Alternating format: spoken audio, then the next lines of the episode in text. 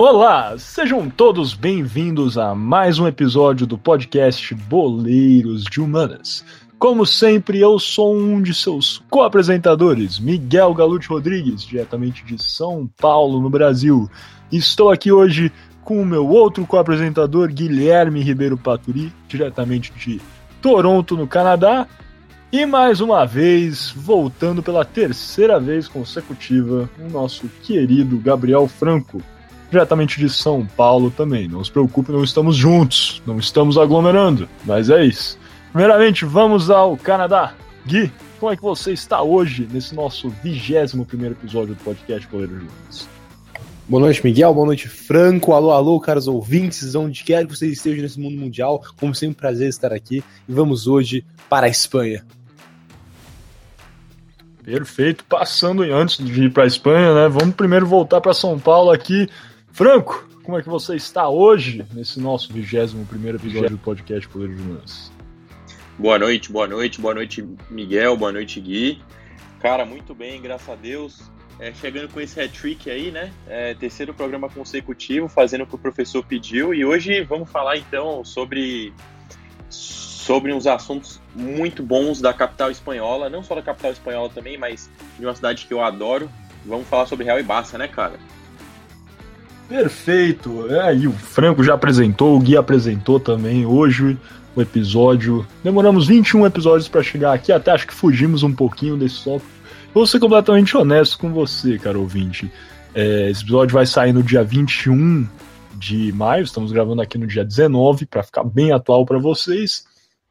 Só que a verdade é que quando nós pensamos nesse bloco há umas 3, 4 semanas, o campeonato espanhol, a La Liga ainda estava numa disputa acirrada com três times lá na frente, o Atlético de Madrid, Real e Barcelona, e a gente pensou, ué, vai que, né? Chega na data e tá Real e Barcelona disputando o título. É, enfim, né? O Messi pipocou, nada de novo, e o Barcelona já está fora aí da disputa do título da La Liga. Brincando, viu? Eu gosto do Messi, meu jogador predileto. Mas ele não, teve, ele não teve culpa. Ele não teve culpa. Esse time do Barcelona aí esse não time... ganha do Vasco, cara. Mas, no final, esse episódio vai virar do Atlético de Madrid. É isso, cara. É isso. Quando, quando... Eu acho que o Atlético vai ganhar também. Agora, nem. É só, só um milagre para tirar esse título do Atlético, né? Igual o que tirou do São Paulo no passado. Veremos, veremos. Quem é o técnico Sempre. do Atlético mesmo? É o Fernando Diniz?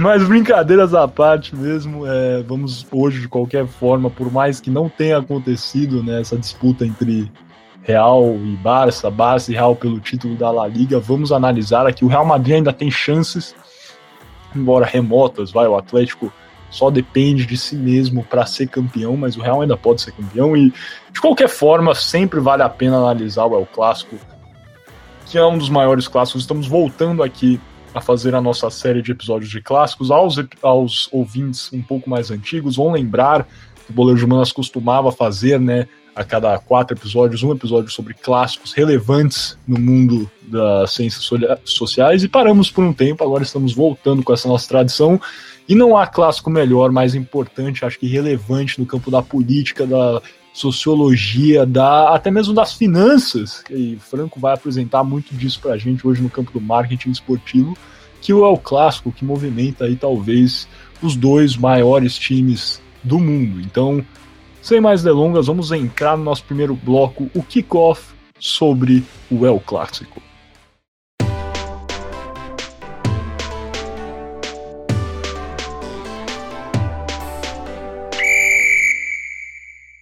Sejam bem-vindos então novamente aqui ao podcast Boleiros de Humanas. Lembrando que Boleiros de Humanas é um programa Podercast, a divisão de podcasts do jornal digital Poder 360. Como já apresentamos, é um prazer estar aqui hoje com vocês falando um pouquinho sobre o El Clássico, o clássico de futebol, esse derby jogado entre a equipe do Real Madrid de Madrid, na Espanha, e o Futebol Clube Barcelona de Barcelona. É, eu acho que mais do que qualquer coisa, esse, esse clássico, como eu falei na nossa apresentação, realmente movimenta milhões. São dois dos clubes né, das marcas mais conhecidas do mundo, tem grande torcida dentro da Espanha, mas também torcidas é, gigantescas pelo mundo. É, acho que são duas das equipes mais poderosas aí, com certeza, e muito também, né? Recentemente a gente teve esse embate entre Cristiano Ronaldo e Messi, que tornou o El Clássico talvez ainda mais espetacular, é, além do que ele já é. E hoje é o nosso papel de forma rápida, né? Muitos de vocês têm reclamado da duração do Boleiro de Manas, então a gente está tentando fazer aqui um Boleiros Redux. Mas é, a verdade é que esse clássico, além de, de Cristiano Ronaldo e Messi, de Guardiola e Zidane, é, todos esses nomes recentes e poderosos no futebol, tem uma bagagem histórica muito importante. Esse primeiro bloco aqui, vamos dedicá-lo à discussão da história do Real Madrid. Daí vamos dar aquelas pinceladas né, do que foi o encontro com o Barcelona e também compreender um pouco do envolvimento do Real Madrid, que, assim, acho que na Espanha eu talvez tenha uma proximidade maior ao Barcelona, mas eu acho que o Real Madrid é sinceramente a maior equipe da história, é o maior clube do mundo por tantos motivos, seja tamanho e número de títulos, torcedores, é, finanças. Realmente é inestimável e eu admiro muito o Real Madrid e admiro a história do clube também. Então, vamos entender um pouquinho sobre como foi fundado, o que é o Real Madrid, qual é a grandeza desse clube. O Real Madrid foi fundado em 6 de março de 1902 pelos irmãos Juan e Carlos Padrós, na capital espanhola. A minha pronúncia espanhol não vai ser tão boa, igual a do Gui, Gui que é o nosso castelhano de plantão, aliás, portenho de plantão aqui.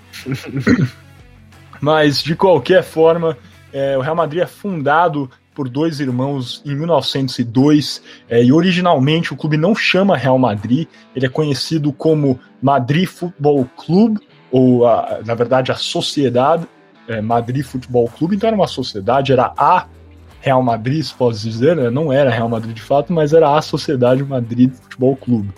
E rapidamente o clube começa a se disseminar por outras categorias além do futebol.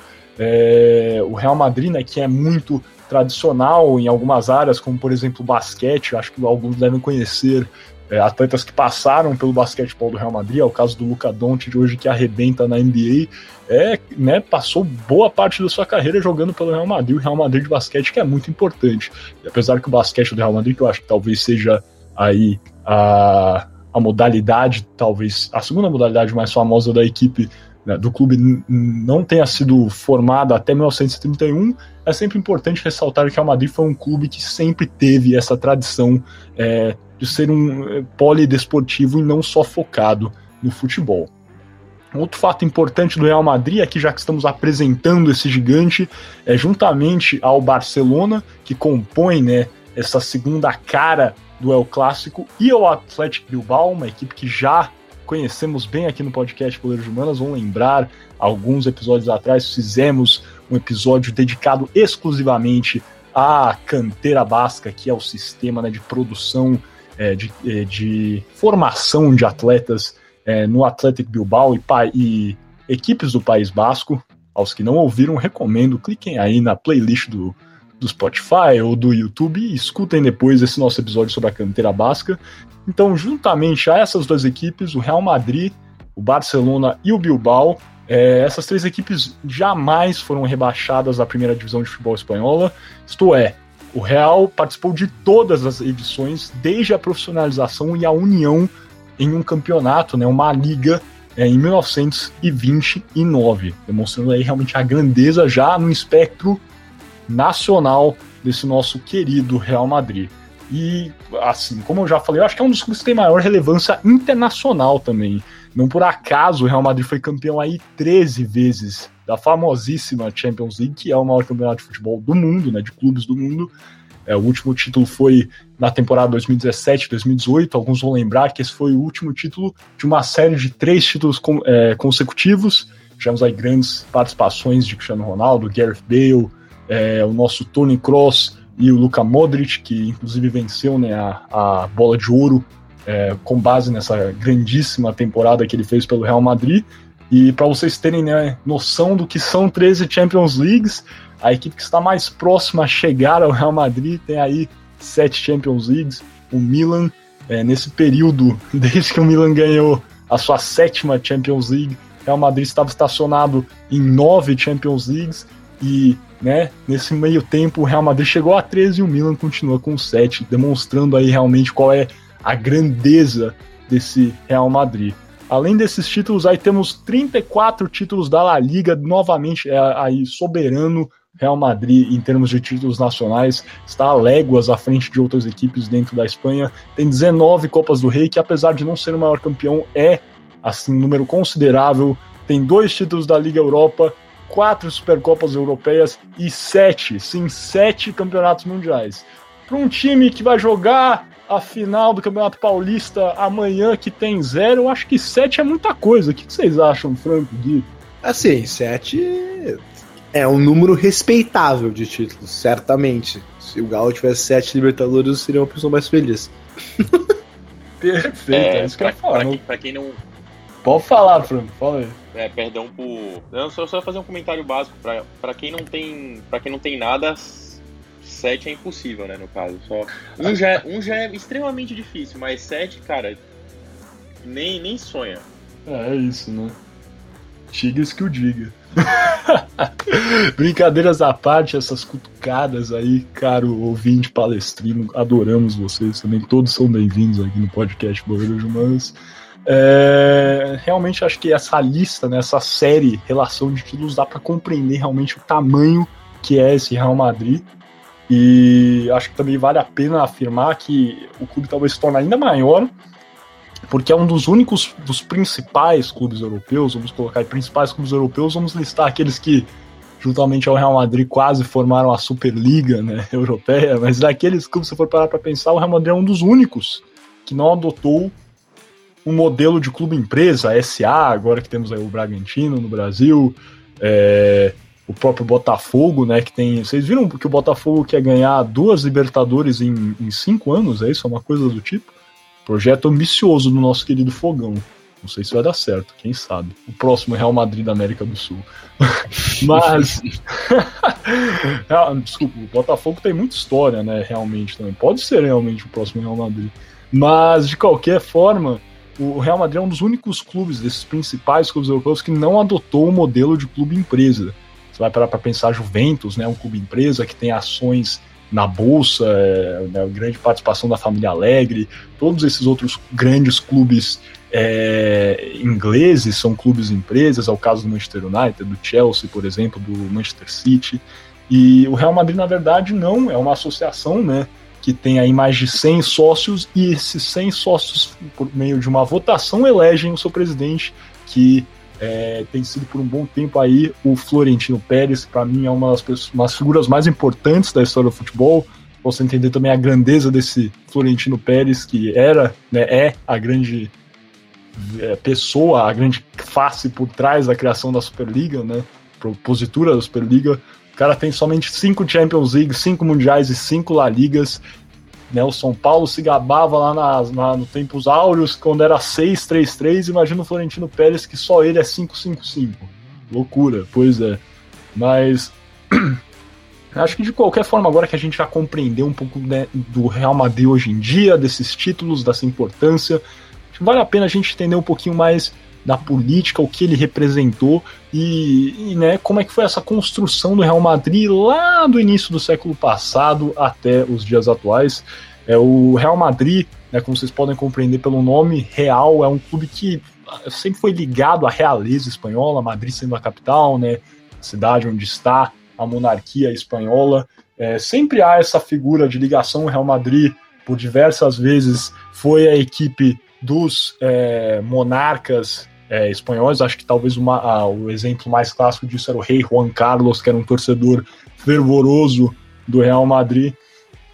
E além de ser ligado à realeza espanhola, era um clube que também, no geral, era ligado com essa parcela um pouco mais rica da população espanhola, sendo visto então como uma equipe que representava o establishment espanhol. O Gui vai falar um pouquinho mais sobre né, como o Barcelona talvez representa uma área um pouco mais progressista, o anti-establishment, é, o separatismo da Catalunha em muitas partes, não vou entrar muito, mas né, o Real Madrid, por ser da cidade, por ter essa ligação com a monarquia, que é, né, obviamente, uma figura bastante estabelecida, é, firmada na história da Espanha, é visto como uma equipe do establishment que representa de fato o establishment é, espanhol. E né, para vocês entenderem de onde vem essa alcunha, esse nome Real Madrid, como sabemos já anteriormente, o Real Madrid era conhecido como né, o Madrid Futebol Clube, era a sociedade, e ele jogou por 18 anos né, como é, o Madrid Futebol Clube, quando em 1920,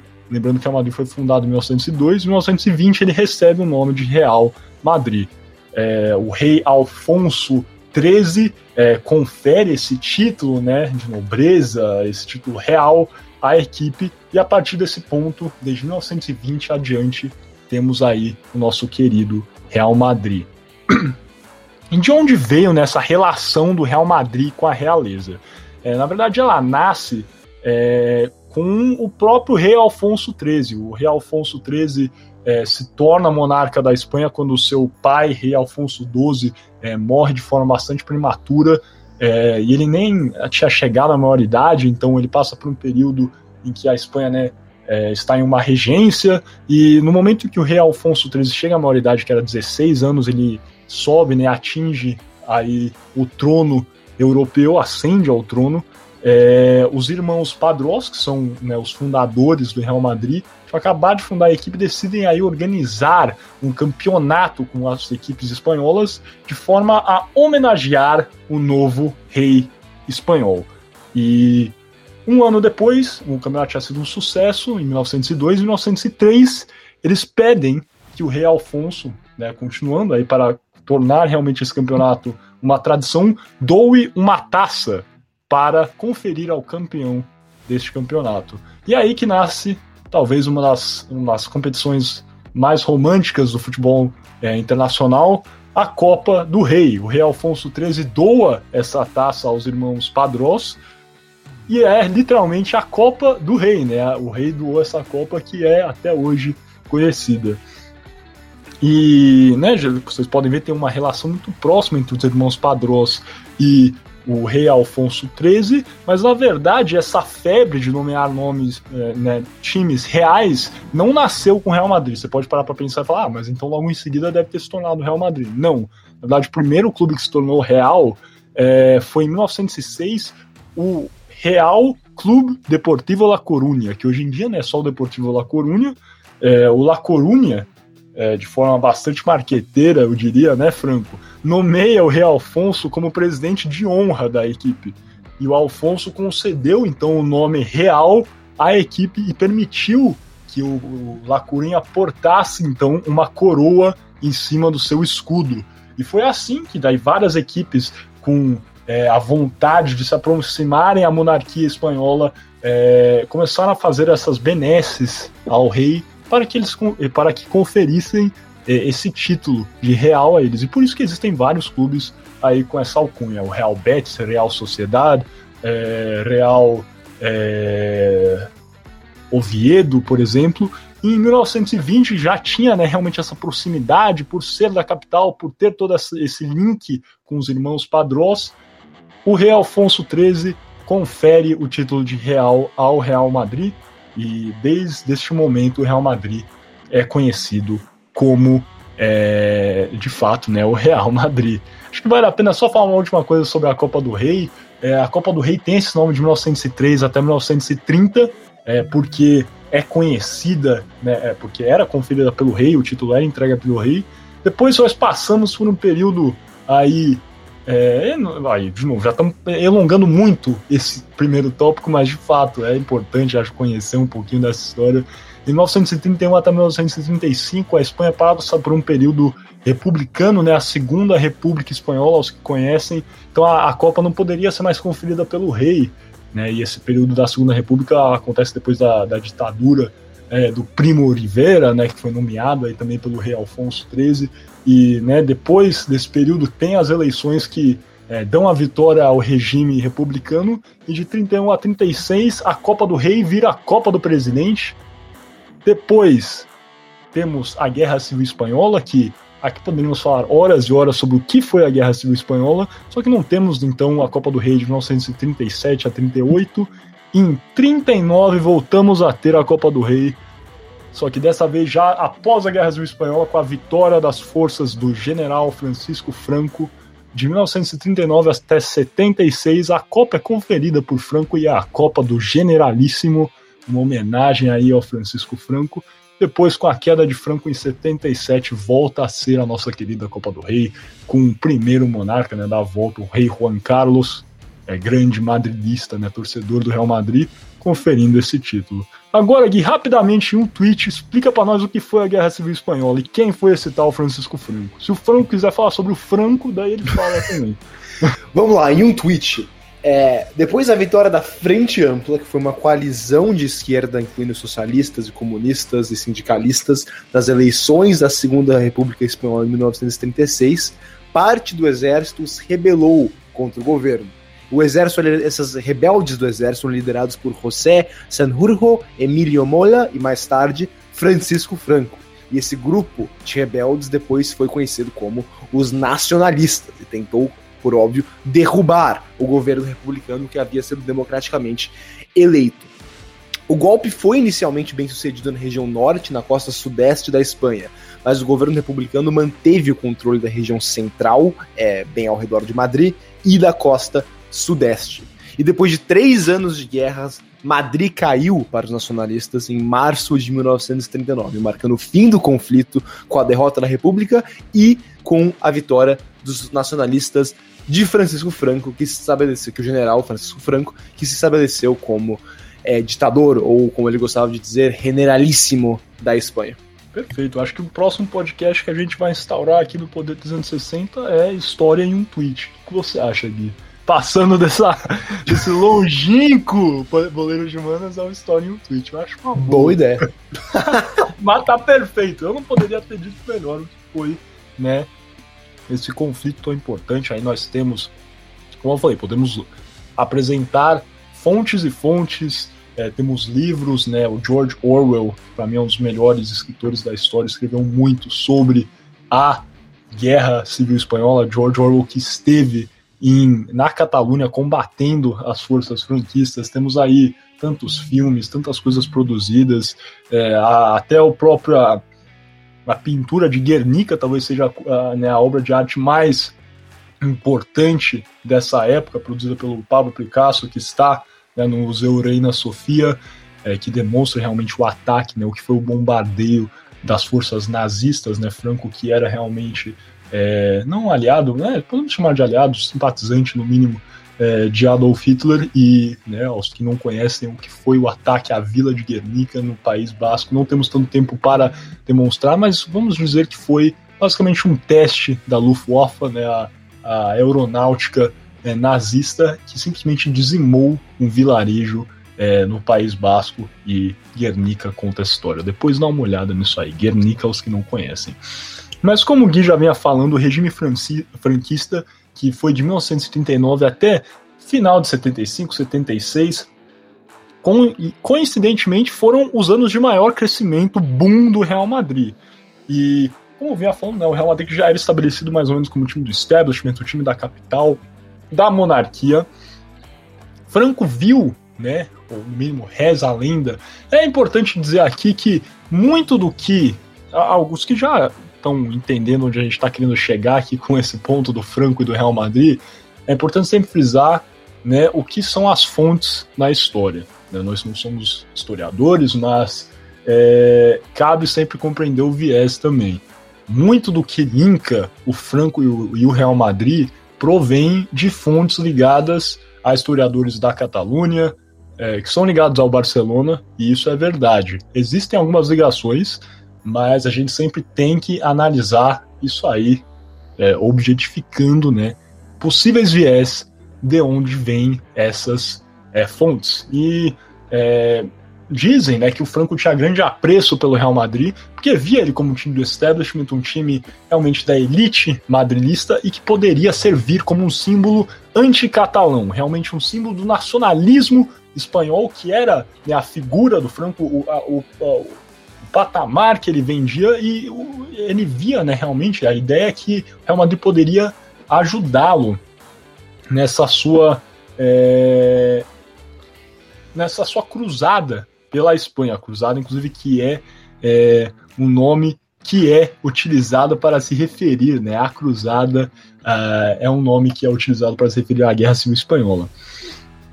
Mas nesse período temos alguns fatos. Por exemplo, em 1947, mais especificamente em dezembro, dia 14 de dezembro de 1947, é inaugurado o estádio Santiago Bernabéu em Madrid, que é a casa do Real Madrid até dias, uh, os dias de hoje, né, que passou por algumas reformas, está sendo reformado atualmente, mas é, temos, de novo, é importante entender o viés, mas tem fontes, existem fontes que dizem que o estádio Santiago Bernabéu foi construído com dinheiro do governo franquista, é, do regime militar. O Real Madrid foi ajudado no período em que seu estádio havia sido dizimado, né, o estádio antigo do Real Madrid é, havia sofrido com a Guerra Civil Espanhola, é, com os bombardeios, com os conflitos. Então o Real Madrid constrói esse novo estádio e existem fontes que clamam que o Real Madrid recebeu auxílio do regime franquista para se levantar, construir esse estádio moderno e realmente é, propagar essa ideia. O Franco queria muito que o Real Madrid crescesse, dizem que é, e, e, realmente internacionalizar essa marca era uma, do, uma das ideias que existiam por trás é, desse impulso que o Franco daria ao Real Madrid. É importante frisar um aspecto que Santiago Bernabéu, na verdade, era o presidente do Real Madrid à época da inauguração desse estádio. É, Santiago Bernabéu também era um ex-soldado franquista. Ele havia lutado na Guerra Civil Espanhola é, do lado de Franco e depois aí havia se tornado o presidente do Clube de Madrid. Então é, é, é completamente inteligível e palpável, acho que é, existam fontes que, que que coloquem né, esse link aí, especialmente também no regime de Franco e na presidência de Santiago Bernabéu, na construção do estádio, em uma possível ajuda realmente estatal para a construção é, do estádio. Eu vinha falando, uma das outras coisas que colocavam por trás é, do Real Madrid e esse link com o regime de Franco seria a internacionalização da marca. E um episódio talvez importante que é, coloque isso em perspectiva, seria a contratação do craque Alfredo de Stefano, argentino, que marcou época no River Plate, depois foi jogar no Milionários da Colômbia.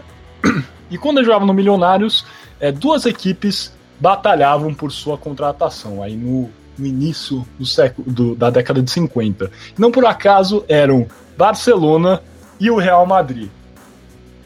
De novo é o clássico travado né, na contratação do, de Stefano. O Stefano jogava no Milionários, mas ainda tinha um vínculo também com o River Plate, então era complexa a situação é, do de Stefano.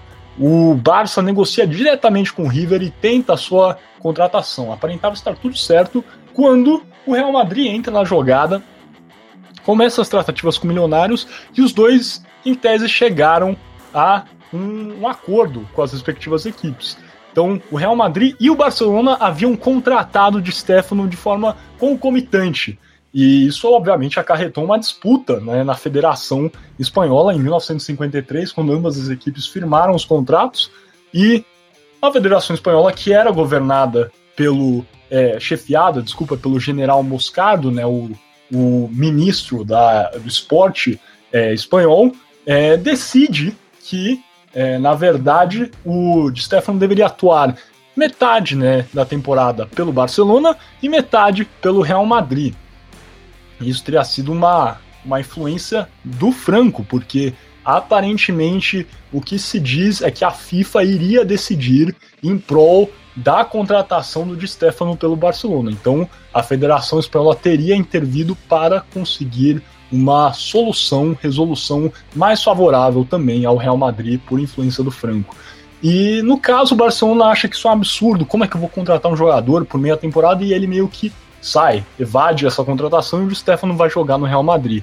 O Stefano fica lá de 1953 até 1964, mais de 10 anos, e nesses 10 anos eu acho que o Real Madrid com certeza conseguiu a internacionalização, né? Esses 10 anos aí que estão aí, você pode pensar realmente no miolo do regime é, franquista.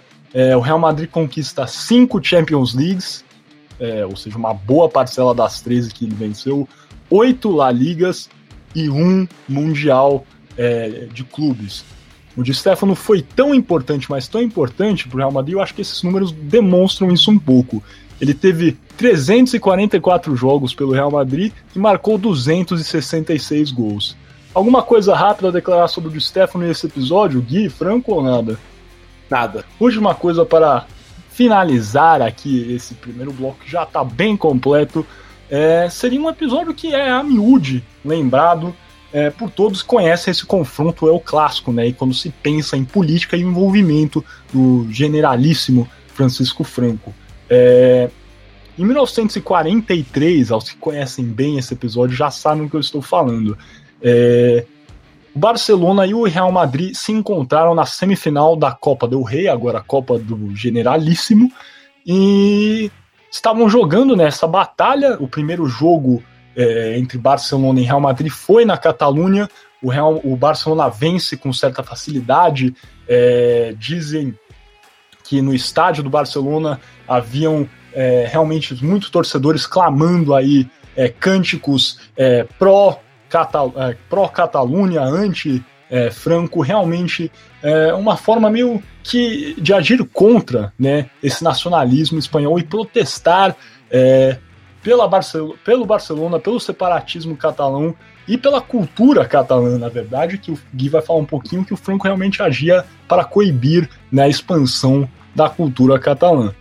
Assim, na volta, é, no jogo de volta em Madrid, foi criado um plano para que é, a atmosfera no estádio do Real Madrid fosse uma de realmente atordoar os jogadores do Barcelona e garantir que o time do establishment, é, o time que representava sim, Madrid, o nacionalismo espanhol, passasse de fase.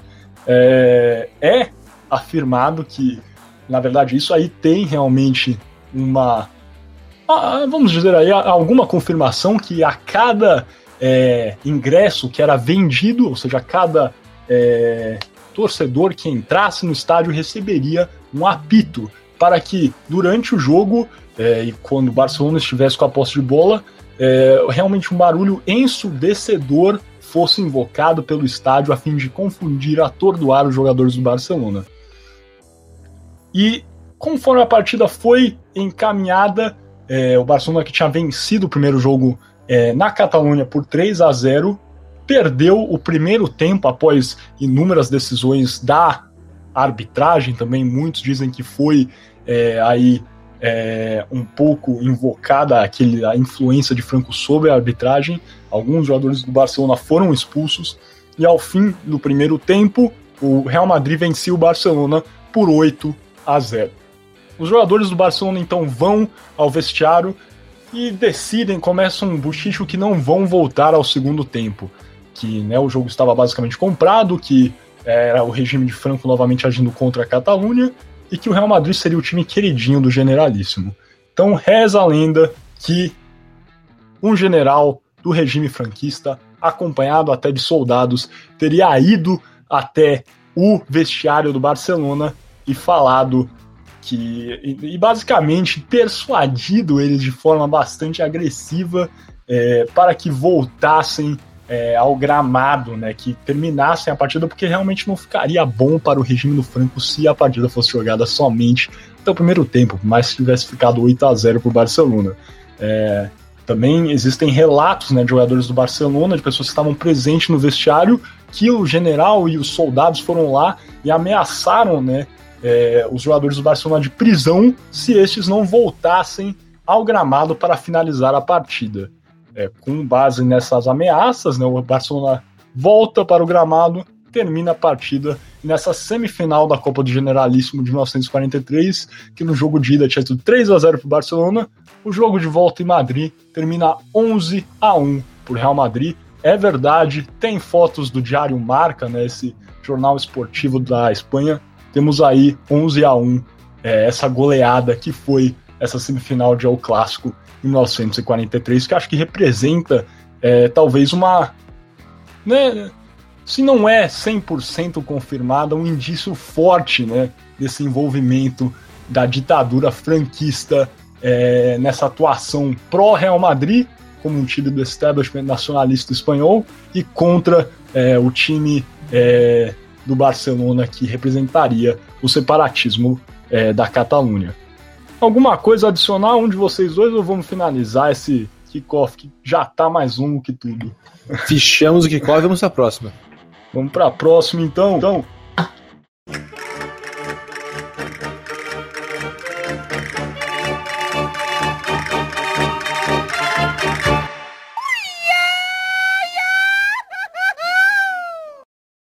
Muito bem, passando agora para o nosso segundo bloco, nosso Toco e Me Voe. Lembrando sempre que você está ouvindo o podcast Boleiros de Humanas, um programa Podercast, a divisão de podcasts do jornal digital Poder 360. E nesse bloco vamos explorar a história agora do FC Barcelona e a intersecção do clube né, com o nacionalismo catalão. O Barcelona foi fundado em 1899, quando um suíço chamado Hans Gamper, também conhecido como João, João Juan Gamper, convidou outros cinco estrangeiros e seis catalães para formar um time de futebol. Gamper imaginava um clube aberto para todos e democrático, que servisse como uma ferramenta para a integração social na Catalunha. Não só isso, mas Gamper sempre teve uma certa ideia do Barcelona como um clube intrinsecamente conectado com a identidade catalã, isso explica o nome escolhido ao clube, que é óbvio a capital da Catalunha, e o primeiro escudo da equipe, que era idêntico ao brasão da cidade de Barcelona. Mas apesar desse bonito começo e ideias lindas, a equipe passou por diversos problemas no começo dos anos, dos anos 1900. O clube chegou a estar à beira, beira, da falência em 1908 e João Gamper assumiu a presidência para salvar o projeto que ele havia começado em 1899. Tornando o clube mais saudável financeiramente, o Barcelona cresceu exponencialmente, rapidamente se tornando uma potência na Espanha, conquistando três Copas del Rey entre 1909 e 1913, essas sendo as primeiras taças nacionais do Barcelona. Em 1929 foi criada a Liga Espanhola de Futebol, que um dia se tornaria a famosa La Liga. O Barcelona foi a primeira equipe a conquistar a La Liga, com dois pontos à frente do Real Madrid na primeira edição de 1929. Mas os anos 30 não foram tão gloriosos ao Barça como nas décadas anteriores. A Espanha, como a gente falou no último bloco, vivia anos de profunda mudança e tensão. O e o reformismo posto em movimento pela proclamação da Segunda República Espanhola afetou fortemente o clube. O presidente do Barcelona em 1931, mesmo ano da Constituição da Segunda República Espanhola, Josep Suñol Garriga, reformou o Barcelona ele alterou o estatuto do clube, que agora dizia em seu primeiro artigo que o clube era, e eu abro aspas, uma associação cultural e esportiva. Fechou aspas. Garriga também era parlamentar, membro da Esquerda Republicana de Catalunha, ou seja, um partido de esquerda, a esquerda republicana catalã. Um feroz nacionalista catalão, Garriga nunca escondeu suas lealdades políticas e sempre ressaltava que o Barcelona tinha um dever de servir a sociedade catalã. Garriga imprimiu no clube ideais de democracia e liberdade. Esses princípios marcariam o clube por décadas e foram colocados à prova pouco depois de serem impressos. A Guerra Civil Espanhola e as tensões políticas na Espanha afetaram gravemente o Barcelona. No dia 6 de agosto, algumas semanas após o golpe, o presidente José Suñol Garriga foi assassinado por tropas nacionalistas nos arredores de Madrid. Ao final da guerra em 39, o Barcelona estava arrasado, sem presidente, com a, sede, com a sede destruída por bombas, sem dinheiro e visto com maus olhos pelo novo regime como um clube ainda comprometido com ideais republicanos. O Barcelona nessa época corria sérios riscos de ser extinto. A ditadura franquista quase que imediatamente taxou o clube como anti-espanhol, por sua estabelecida identidade como um clube nacionalista catalão, e forçou o Barcelona a mudar de nome, agora não era mais conhecido como Futebol Clube Barcelona, mas como Barcelona Clube de Futebol. E é, fez com que o Barcelona retirasse a bandeira catalã de seu escudo, que era uma tradicional parte do escudo. Porém, o clube perseverou, apesar da forte intervenção do governo, que chegou até o ponto de uh, escolher os presidentes da instituição, o Barcelona seguiu vivo, mas só voltou a ser realmente relevante dentro do campo em 1944, quando voltou a vencer a liga depois de um hiato de 16 anos. Os anos franquistas foram difíceis para o Barcelona. Apesar de encontrarem algum sucesso dentro de campo, principalmente com a, com a chegada de Johan Cruyff, o clube era corriqueiramente antagonizado pela ditadura. A equipe foi obrigada a abandonar sua identidade catalã, sendo forçada, como eu já disse, retirar a bandeira da Catalônia e mudar seu escudo e o próprio nome. Finalmente, nos anos 70, o Barcelona voltou a desafiar o regime franquista e começou a voltar às suas raízes catalãs. Voltou a ser chamado de Futebol Clube Barcelona e voltou a promover a cultura, línguas e ideais catalãs. E é assim até hoje.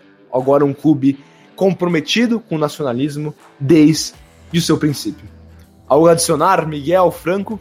É, acho que o Barcelona, né, realmente é uma equipe que, né, você para para ver qual é o próprio moto, o lema do Barcelona, é mais que um clube, né, mais que um clube em, em catalão, acho que sempre foi um clube que representou isso, né, se o, se o Real Madrid tem essa visão que talvez seja uma equipe do establishment, o Barcelona realmente é um clube que não fica em cima do muro, né, quem fica em cima do muro é, é caco de vidro e gato, o Barcelona não é nem caco de vidro e nem gato, Barcelona toma partido, é, nos últimos anos, quando temos aí talvez um riscaldamento né, dessa luta pela, pelo separatismo catalão, e daí não vou entrar no mérito se eu pessoalmente sou a favor ou contra, ou se acho correto ou não, mas o Barcelona é, realmente toma partido, defende né, essa pauta, defende a cultura é, catal catalã, impõe né, sempre é, em suas publicações em inglês, espanhol e em catalão, e eu acho que é uma figura importantíssima, né, essa resistência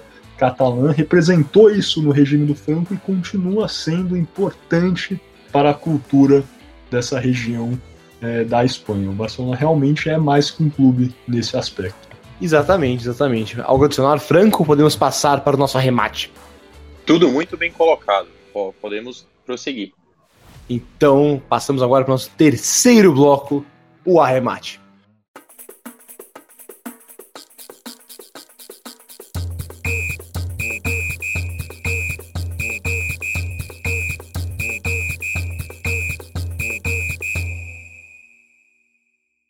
Sejam bem-vindos então de volta ao podcast Boleiros de Humanas. Lembrando que podcast Boleiros de Humanas é um programa Podercast, a divisão de podcasts do jornal digital Poder 360.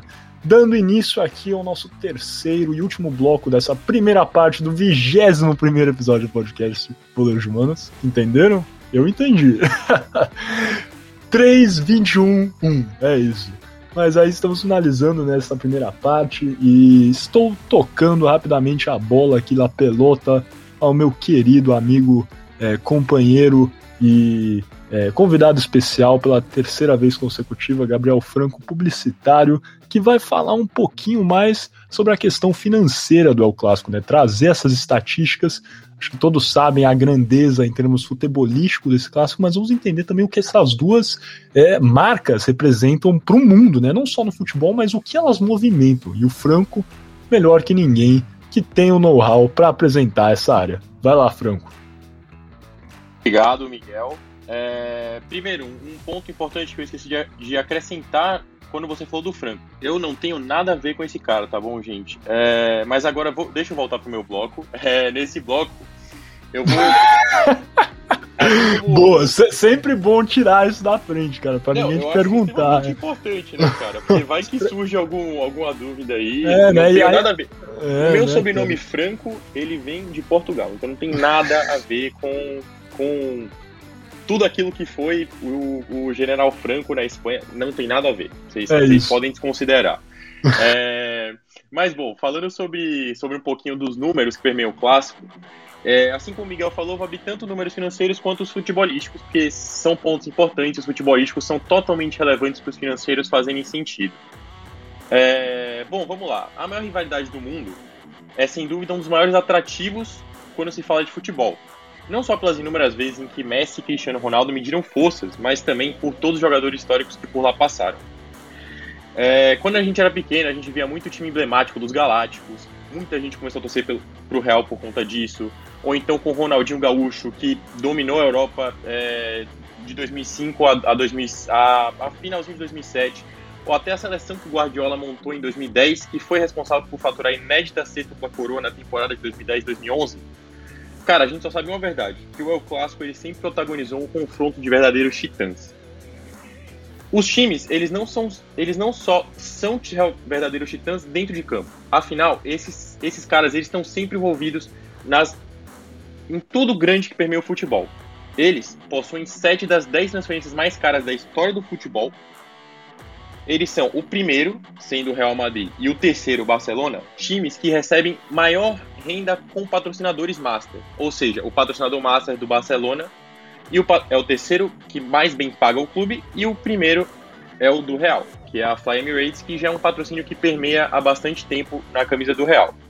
É, eles também são os times é, com mais torcedores no mundo. Aqui eu abro um aspas para o termo torcedores, pelo fato de a FIFA não reconhecer os torcedores ao redor do mundo como torcedores propriamente ditos do clube. Eu concordo com a FIFA com esse ponto, acho que não são torcedores, eles são muito mais do que eles são consumidores do clube, potenciais consumidores do clube, mas não são torcedores. E realmente, se for parar para ver torcedores, é muito difícil chegar nos números que nem o Chivas ou o Flamengo, que são as duas maiores torcidas do mundo.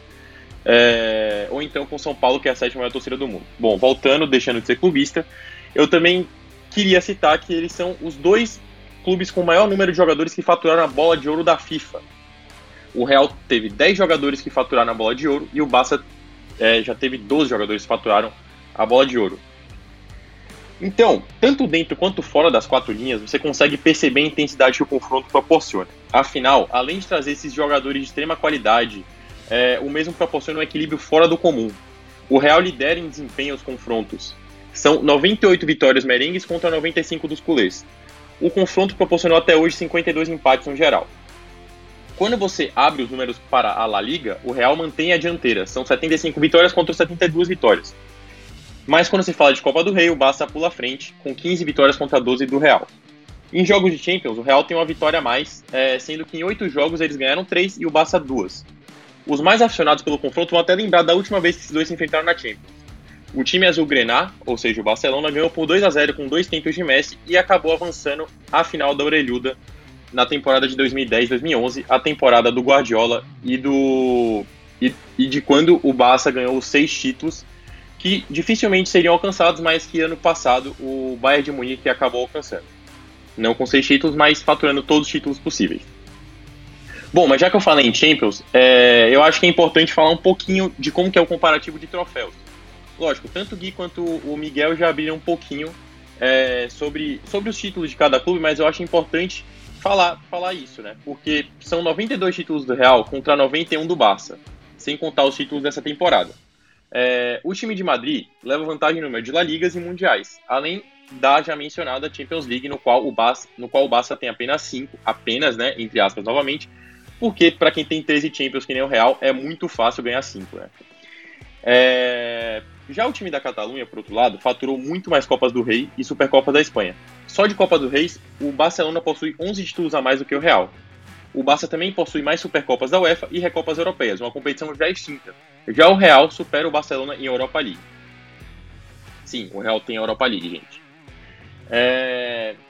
Cara, mas se esses números que envolvem os, o, o, clássico são astronômicos, uma coisa que você tem que ter certeza é que as dívidas são tão grandes quanto esses números. Eu não vou tentar me arriscar aqui no sotaque, porque eu não, não, não hablo tão bem quanto, quanto o Gui, né? É, mas um professor economista da Universidade de Barcelona, chamado José Maria Gai de Liebana. Você pode me corrigir se eu falei errado, Gui, porque realmente. Não, ficou bom, ficou com bom. essa pronunciação. Ficou bom? Ah, graças a Deus, cara. É, mas esse cara, ele demonstrou as falhas administrativas e econômicas dos dois clubes. Isso, isso foi um estudo publicado em 2019 que até reverberou como notícia aqui no Brasil. É, esse professor ele mostrou que a dívida total dos merengues é atualmente de 605 milhões de euros. É, se você traduz isso para números reais, você tem 2,8 bilhões de reais. Então, cara, se você pensa que o seu clube deve muito, pois é, não é tanto assim às vezes, né? Já o Barça, pasmem, a dívida deles é o dobro da dívida do Real, chegando a 1,2 bilhões de euros, ou no Real, 5,82 bilhões na cotação da época, obviamente, é de 2019 esse estudo. O Barça possui uma dívida duas vezes maior do que a do, do Real, como já foi dita, e os números do, desse estudo também mostram outras receitas muito importantes que permeiam é, essa dívida. O Barça, apesar de ter essa dívida, faturou 854 milhões de euros na temporada apenas em bilheteria. Isso corresponde a 4 bilhões de reais. Já a equipe dos Blancos faturou 757 milhões de euros, ou 3,6 bilhões de reais. É, são receitas que realmente impactaram nesse resultado, mas que ainda assim não são tão reverberantes quando você fala de, cara, preciso abater essa dívida que é gigantesca. É, outra receita que impacta bastante também o El Clássico é, são as receitas de marketing. O que seriam essas receitas? Seriam todas as receitas que permeiam venda de camisa, é, sócio-torcedor. Nesse quesito, a receita do Barça é muito superior à do Real. 84 milhões de euros a mais, que corresponde a quase 400 milhões de reais, é, que deu uma vantagem do Barça na receita geral de 2018 e de 2019 à frente dos merengues. Apesar disso, essas receitas, apesar disso, mesmo com essas receitas gigantescas, os clubes espanhóis costumam gastar muito mais do que produzem e também do que recebem, além de terem seríssimos problemas com balanços financeiros. Então, a conclusão do professor, por fim, foi principalmente destinada ao Barcelona, que por ele ser de Barcelona é o seu clube do coração. Ele salientou que é extremamente importante que eles aumentem os recursos próprios e reduzam a dívida. Caso contrário, o clube corre um sério risco de tornar uma equipe hipotecada. É tristíssima mesmo essa situação né, do Barcelona, que é um dos maiores clubes do mundo, que assim como a gente vê com tantos outros gigantes clubes brasileiros que passaram, estão passando por maus bocados financeiros por má administração, né? Penso imediatamente no Cruzeiro, coitado. O Gui até tem aquela E é, risadinha aí, rindo da desgraça dos outros. Mas é realmente, o Cruzeiro é um titã brasileiro, sul-americano, que passa por uma situação semelhante, né? E você o falou. Dá um soquinho no ar. É, é isso. fico triste, fico triste com uma notícia dessas e acende o rojão.